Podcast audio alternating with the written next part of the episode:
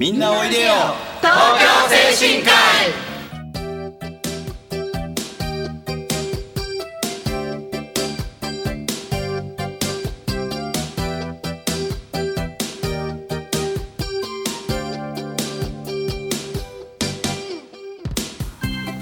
この番組はハートフルたなしフローラたなしを運営する社会福祉法人東京精神科医のスタッフが西東京市の高齢者支援活動を多角的にご紹介してまいります。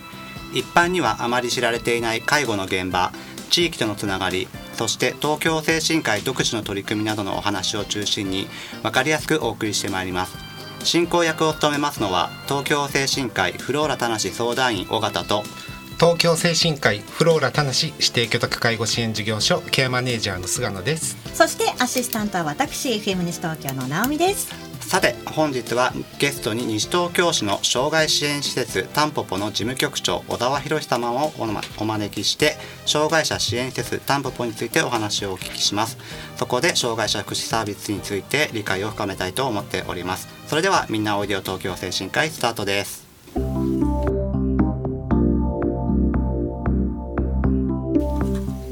改めまして東京精神科医フローラたなし相談員尾形です。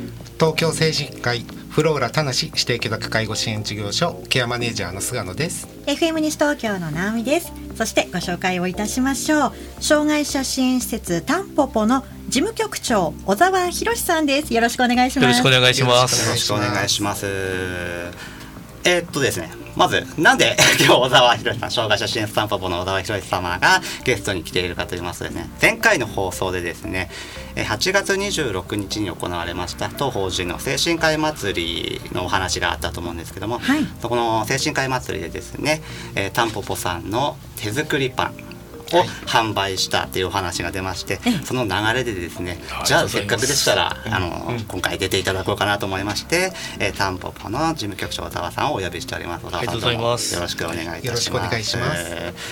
えータンポポさん。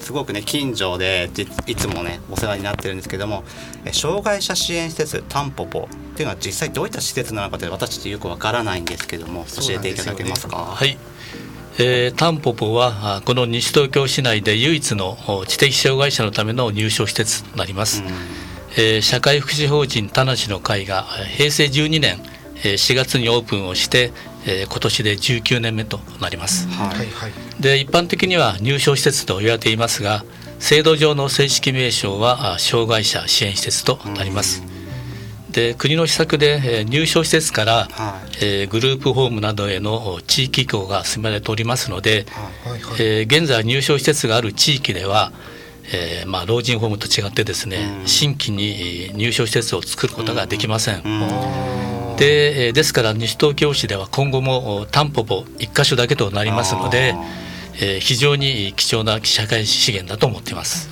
そうなんですね。はい、平成12年オープンですとえ西暦だとに2000 2000年。ちょうどですね。うちと同じぐらいですよね。一緒ですよね確かにそうですよね。はい。ほぼ一緒ですね、はい。今ほとんど同級生みたいなもんで 徒歩。同級生。徒歩5分ぐらいで行ける場所。じゃあ、そうですね。共に成人式ですね。そうですね。そうですね。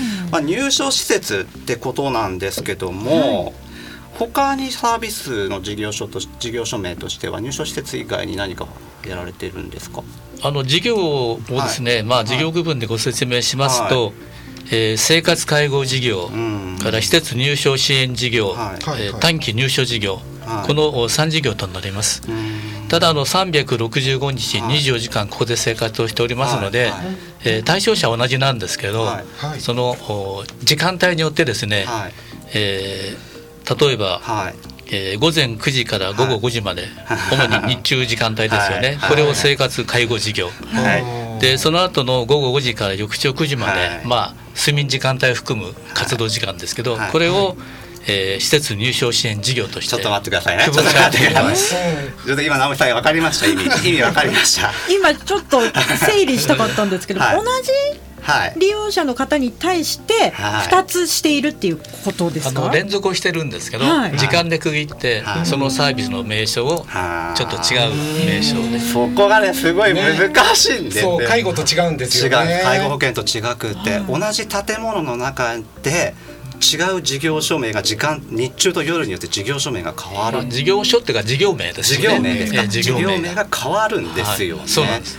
あの一般的にこう私はいみたいはない。一般の方からすると、福祉はい。関係の皆さんほぼ同じようにこうはい。ね感じていらっしゃる方が多いと思うんですけれども、はい。全く違うものになってくるんですか？いやそこ私たちもはい。ちょっとびっくりなんですよね。そうなんですよね。新鮮といえば新鮮なんですよね。はい多分障害のところで働いている方に関しては当たり前なことなのかもしれないんですけども、はい。もう時間になって生活介護からうん。施設入所支援事業に変わるっていうのがねすごく新鮮。そうですね。日中の過ごす場所夜の過ごす場所ってことですよね。はい。他に何か事業は、あとは短期入所事業ですね、はい。で今施設の方がですね入所の定員が50名でちょうどあのマンションになっています、50名。はいはい。うんで内訳は男性が30名と女性が20名ですね。でこの他に短期じえー入所事業が2名定員が2名。うん。でこれはあの男女1名ずつですので、あはい。はい、うん。じゃあ、えー、タンポポさんの方では入所支援事業と生活介護事業と短期入所事業が実施されてるってことですね。まあ瀬間さんちょっとね、我々介護の仕事をしてるんですけどわ、からないこといっぱいあるんでそうですね。ちょっといっぱいいろいろ聞いちゃってもいい。ですかあのお答えできるかどうかわかりませんけど。まあその事業がまあいろいろ変わるってことなんですけども利用者さんについてちょっとお聞きしたいんですけども、まあ障害種別としてはどういった方が多いんですかね？あの主にですね、えーはい。知的障害の方ですね。う。ん。であの私どもはあの18歳以上のはい。知的障害者の方が対象となります。うん。はい。で区域もですね、はい。えー西東京市だけではなくて、はい。東京都全域からあの受け入れをしておりますので、うん。で現在、えー、と11の区、はい。10の市から受け入れをしています。はい。で中でも西東京市が13名、はいで次いで世田谷区が8名、うん。で次に武蔵野市の5名ですかね、はい。このはい。3団体が上位を占めてます。うん。はい。今その主に知的障害の方っていうふうにお話あったんですけどそこも障害の福祉サービスの部分で難しくてそうですね。手帳えー介護保険だったら介護保険手帳って一一種類だけなんですよ。ええええ。はい。障害の部分ですと違いますよね。身体障害者手帳ですとか知的障害者の場合は愛の手帳って言いますね。あとは精神の部分そうですね。精神障害者手帳、はい。三つのね。手帳があるんですもんね。そこで主に精神障害に特化しているのか知的障害に特化しているかってそうですね。結構その積み分けもあったりしますよね。で施設によってはその3区分すべてを対象っていうところもありますよね。えータンポポは知的障害者。うん。ですね。あでちなみにですね、えーこれは29年3月末の現在なんですけど、はい。はい。えー東京都における知的障害者愛の手帳の交付状況というのがあるんですね。はい。はいはい。で当全域では約8万5千。はまあそうだよ切り上げた8万6千ですかね。で西東京市では1334という数字になってますね。1334はい。はあで西東京市を見ますと、まあ、支部と区部合わせて全体では21番目。うんで支部では上から7番目ということですかね。うん。はその1344名の方300知的だけで知的障害の方だけでそんな愛の手帳だけででですよね。そうです。そうです、身体はい、障害精神障害除いてそれだけそんなにいるのに障害者支援施設って今西東京市に何ですよね。何個あるんですか？えー。支援施設は一つだけ一つだけなんですよえね。入所したくてもできないっていう方がいらっしゃるっていうことーで実際にですね空きがあった時に、はい。えー当全域から募集をかけたんですけど、はい。はい。男性がだいたい40倍ですとか女性が20何倍ですのでまだまだニーズは非常に高いと思ってるんですよね。はいいですからねいつも個人的な見解なんですけど、は果たして今の国の施策がこれでいいのかっていうところもありますよね。もっとこんだけニーズが必要としてますので、はい。まあその大掛かりなあの入所施設でなくても、はい。例えば二十数名の施設ですとか、はい。まああってもいいんじゃないかなというふうに思ってますけど、うん。そうですよね。まあショートステイのベッドも2名2名分男性1名女性1名あるってことで、まああのショートステイって大体使う理由の一番多くがはい。なんかかあレスパイトって言われるんですけども、うん。ご家族様の介護の疲れをちょっと、えー取ってもらうっていった理由があるんですけども、まあ、そのショートステイを使うでもタンポポさんがあっても 2, つしかないというところで資源としてはもっともっともっと必要あっですね。ていいですよね。ただうちもあの入所で施設でも規模が決まってますので、はい。これ以上増築する余地がないんですよね。そうですよね。ですから物理的にあのベッド数を増やしたくてもちょっとはいこれ以上は無理なので、うん。はい。まあ、あとは新規事業として外に展開していくしかないかなと思ってますね。はい。なんでも全体として資源は西東京市にはうんもっともっと欲しいってところですよね。そうですね。そうですね。はいまあ、あとはあの日中の過ごし方まあ生活介護の部分になると思うんですけどもなんか半作業があるっていうふうに聞いてるんですけども、じゃあその半作業について、はい。はい。はい。えー、と現在ですね、まあ、日中活動ということで、えーはいパン班はい、からえパンパパンパン班食べるパンですね。はい。まあ、パンの製作班といいますかね、はい。から園芸班。はい、それから清掃班。うん。はい。からリサイクル班。から創作班。この5つがあります。でパンはですね、はい。えー毎月、えーてか毎週月曜日にはい。基本としてあの職員と利用者さんと一緒に、はい。まあ、成形からあ作ってます。それでできたパンはその夕食になるんですね。はい。であとその他に、えー第1と第3火曜日に地域サロンを、えーオープンしてますので、うん。そこで販売をしてます。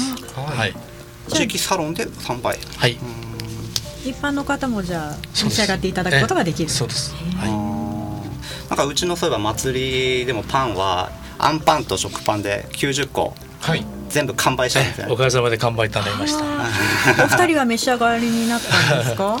あのーずっと買うのをなかなか、あのー先に買ってしまってはいけないと思って待っていたんですよ、はい。そしたら気がついたら全部売り切れちゃってそうなんですよちょっと数的にもそんなに多くなかったと思うんですけど。いやでもまさかねそのすぐに完売するとは思わなかった。そうなんですよ。あの前回この放送でもね、あの紹介されていましたけど、初めてその、えー販売コーナーを設けさせていただいたんですよ。精。神科医祭りの時にですね。はい。それであの接客に利用者も当たってますので、あの職員もともに大喜びでした。全部売れたよかったですね。よかったですよねそのパン小沢さん召し上がってみていかがですか？あ、美味しいですよ。美味しい。ええ。あの特に食パンがですね結構評判がいいんです。よ。ええ。えももっちり感に工夫されであの職員もいろいろ頑張って、はい。あのなんかハニーブレッドミルクパンとかちょっとあの他のもの入れて甘くしたりとかですね、もっともっちり感出そうだとか、はい。でアンパンもいろんな種類を作っていろいろまあ頑張ってるところですね。ー。はい。まあ、そういったパンを作って過ごす班があったりするんですよね。そうですね。まあ私たち実際パン作る工房はい。見に行きましたよね、菅さんね来。ましたねいかが。なかなか結構広いですよね。本格的ですよ広いんですよね。広いんですか？広いし窯が大きい窯があってねてねうんあの多分そこら辺にあるその町のパン屋さんなんかより全然広本当ですか？とと思います。ねそうなんですよねすごく食べたくなった方も多いでしょうね。はいそうですねうん他の班ですとどういった活動をされてるんですか？ええあの園芸班はですね、はい。えー、と施設の敷地内に小さい畑が12345箇所ぐらいあるんですけど、そこであの野菜を作ったり花を植えたりしてます。うん。でそれはあの食事に出したりですねしてますね。はい。であとはあの、えー清掃班。これはあはい。の市のお受託作業で公園の清掃に行ってます、どちらの公園？えー、と向こう大公園とかですね。あと何か所か行ってますね。はい。私よく見かけます。あそうですか。あ本当ですか、あとあのリサイクル班はですね、えー牛乳のパックを利用してあの、はい紙付けをしてはがきを作ったりしてますかね。すいいですね。あと捜査官はいろいろあのビーズを作ったりとかですね、いろんなものづくり、えーチポリとかなんかやってますね。はいあやっぱりご利用者様が日中過ごすための工夫ってことでいろいろそういう班を作って、まあ、日中を過ごしていただくってそうですねところですね。はい。まあ、生活介護事業の部分ですよね。さあそれではここで一曲お届けしていきたいと思います、はい。小沢さんが選んでくださいました。ビリーボーン楽団のオレンジブロッサムスペシャル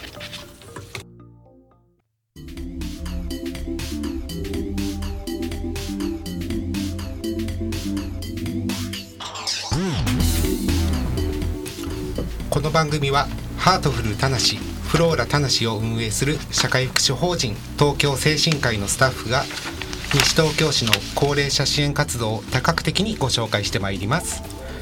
一般的にはあまり知られていない介護の現場地域とのつながりそして東京精神科医独自の取り組みなどをお話を中心に分かりやすくお送りしてまいります。進行役を務めますのは東京精神科医フローラ田無指定居宅介護支援事業所ケアマネージャーの菅野とえー、フローラ田無相談員尾形と FM 西東京の直美です。そして後半も引き続き小沢さんよろしくお願いいたします。よろしくお願いします。お願いします。はい早速なんですけども前半に先ほどパンを作られてそれを、えー、地域サロンで販売カフェカフェですかね。そうですね。はい。地域カフェで販売してるってことなんですけどもそういった地域にタンポポさんはどうやって関わっているのかな？地域との関わりについてのお話を後半ちょっとお聞きしたいなと思うんですけども、実際に何か具体的に他の、まあ、地域の方々と交流しているっていったお話はありますか？あそうですね、はい。あのえーっとかつてですね、えーっとはい。ボランティアさんとか実習生の受け入れがちょっとはい。途絶えた時期があったんですね。はい。はいであの地域に開かれた施設が非常に重要だと思ってますので、はい。はい。えーなるべくその地域の方の目ですとか、うん。新しい風を入れてあるということで、はい。えーまず最初に地域サロンカフェタンポポを立ち上げました。はい。で28年の4月に、まあ、プレオープンをしているんですけど、はい。はい。えー実はこの時のプレオープンの状況についてですね、はい FM 西東京さんに2週連続で放送していただいてます。土曜日の番組でしたかね、それ二週連続ありがとうございます。ありがとうはいございます。実際にオープンしてみていかがですか？えあのー結構お近くのですね、はい。えー親子連れの方ですとか、はい。からすぐ隣が高齢者住宅になってますかね、はいでお一人暮らしの高齢の方も来て、はい。定期的に見えたりして、でそこでいろんな人といろんな話ができますので,、はい。で情報交換ですとかうん。情報提供もできますし、うん。それからあの高齢者の方の状況によっては、はい。あのフォーカスさんにつないではい。相談に乗ってもらったりしてますのあで、ーはいはい。まあ、その関係機関とのパイプ役にもなってるかなと思ってますね。でまた外の目に入っていただくことで、はい。まあ、タンポポを理解してもらって、はい。から障害者の理解の促進につながればいいかなと思ってますね。はい。あそのフォーカスって今お話ししたんですけど、このフォーカスってなると、あと向こう大町地域フォーカス。そうそうそう。となると、はい。当法人に設置されてフォーカスになりますので、ね。結構うちなんかとの連携もね結構ありますよね。まあ先ほどのお祭りにパンに来ていただいたパンを販売していただいたって以外にも他にも何かうえちとのあとボランティアさんもですね、えっと、入っていただいてこの実はカフェタンポポもはい。全部地域ボランティアさんが運営していただいてます。はい。であと今ちょっと、えーちょっと休止になってますから片売りのボランティアさんですとか、はい。あとはあの慶長のボランティアさんですとか、うん。あとはコーラスで入っていくボランティアさんとか、うんえーいろいろ入っていただいて助かってますね。うん。はい。そんな地域との交流を一番もしかしたら広める場になるかもしれない感謝祭が今後近々行われるんですよね。宣伝ありがとうございます。あの今週の13日の土曜日ですね。はい。はいえー午前11時から15時はい40分まで、はいえー感謝祭を開催します。あーあの今私の手元にチラシがあるんですけれどもはいはいはいはい美食聴作美しい食べる聞くそして作るというね文字が書かれていて無料ネイルアート体験だったりとかうん絶品鴨つくねそばうんが食べられたり。手打ちそばです。おーあのミニライブのようなものがあったり、はい。あとは先ほども何度もお話出ました手作りタンポポパン。うん。これが作作ったものを手作りしたものを皆さんに召し上がっていただけるとはいいうことなんですね。他にもなんか演奏でボランティアとかあのー精神科医さんでもおなじみのはい和太鼓のグループ、なごみさんのグループですとか、はい。はい。あと武蔵野大学の管弦楽団の皆さんですね。で大学の皆さんにはもう平成27年のはい。10月の、えーお祭りの時から毎年来ていただいてます。はいこれはじゃあ地域の皆さんもはい。皆さん来ていただいえてあのいみんな楽しみにしてます。はどなたでもこの日はできるんですか？大丈夫です。あはい。で前回はですねお相撲さんに来ていただいてうん。ちゃんこ鍋を作ってもらってはい。で少年相撲もやってはい。もうすごい大大評判だったんですけど、はいえー残念ながら今年はあの地方巡業と重なってしまってですね。あー相撲協会も今いろいろ忙しい なるほど。来年のお楽しみですね。はい、はい場所をもう少し詳しく教えていただいてもいいですか？はい、あのですね、えー、田無駅のはい。南口をまあまっすぐ下ってきていただくと、はい。ちょっと川を渡ってはいちょっと上り坂になります。はいはいで上り切ったところが左側向こう大小学校なんですね。はい。はいはいで向向こう大小学校のうん真ん中あたりの右に入る道が一本あります。はいそこの突き当たりですね。はまあ、非常にあの閑静な住宅街の中なのでちょっと目立たないかなと思いますね。い向こう大小学校の本当近く目の前っちゃ目の前ですよねそうです。はい。まあ、そういったところでね向こう大小学校とかとも連携も近いですね。あったりするんでね、はいできればね、はいタンポポさんうん東京精神科医向こう大小学校でもっといろいろねええ関わってやっていきたいなとか思うんですけどあも、の向こう大小さんはですね、えー、ともう2年ぐらい前になりますけど、えー小学校6年生の皆さんを、まあ、職場体験としてここで受け入れております、うーん。で裏がですね、えーフェンス一つで行き来できるあの学童クラブになってますので、はい。何かコラボができないかなまあ、とそういったところ思ってますねもどんどん広がっていけば、ええうちもしょ向こう大小学校職業体験ね受け入れてますねそうですね。同じことやってるんで、できれば一そうですね。緒になんかセットでねできないですかねやればねやると面白いですよね。あとそれにあの保育施設を入れたりして、はいいいですね。えー。はいと児童高齢障害全部体験できるじゃないですか、そうなんですよね、はい。小さい頃からそういったいろんな分、そうそうです。障害だったり高齢の分野に関わっていった方が、ええその地域全体としてね福祉力が上がっそうていきますよね。ですまあね。あとは職員募集とかそういったお話とか。あありがとうございます。あのーえー女性の支援が特に今あ欲しいなと思ってるんですね。はい。ちょっと夜勤なども厳しい状況が続いてますので、はい。ぜひ、はい。えー女性支援の方に応募していただきたいと思っています。特に資格がなくてもいいんですか？えもう資格は問いません。あのー優しくてですね、明るくて、まあ、はい丁寧に接していただければもう大歓迎ですので、はい。はい。であの非常勤の場合はですね、ご自分の都合のつく時間帯とはい。曜日でも十分結構ですので、はい。ぜひお気軽に声をかけていただければと思います。はい。はい。職員の募集そして13日に行われるタンポポ感謝祭、はい。詳しいことはですね、えータンポポひらがなでタンポポで検索していただいて、まあ、西東京市はい。で入れていただくとはい。いいかなと思います。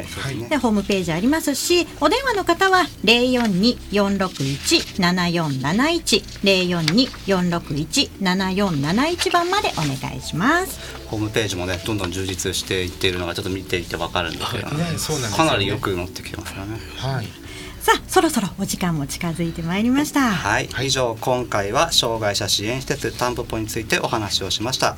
今回も盛りだくさんでお送りしましたが私たち東京精神科医の西東京市での活動を少しでもご理解いただければ嬉しいです。今夜7時からの再放送もお聞きください。またこの番組は放送終了後インターネットのポッドキャストからも配信しています。各検索サイトから FM 西東京または東京精神科医で検索してみてください。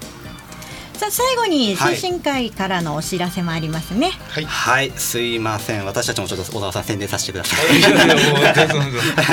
えーと毎年実施しております、えー市民介護研修会地域の方々が当法人に来て職員が、えー開催する講座を受けていただくという無料での、えー地域市民介護研修会が11月192021 3日間で実施したいと思っております、はい。参加は1日からでも可能です、えー近々ホームページにアップされますのでそこからのメールの応募でもいいですし当法人に直接電話をしてください。電話番号は042-468-2311です。はい。